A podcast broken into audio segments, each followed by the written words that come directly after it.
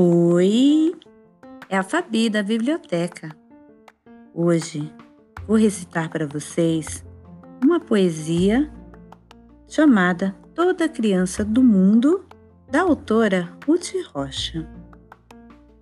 Seja pobre, seja rica, seja grandona ou nanica, mulata, ruiva, amarela, seja bonitinha ou feia, de trança ou touca de meia, use sapato ou chinela, seja branca ou seja preta, de seda ou de camiseta, com diploma ou sem escola, triste, alegre ou boazinha, que goste de amarelinha ou goste de jogar bola.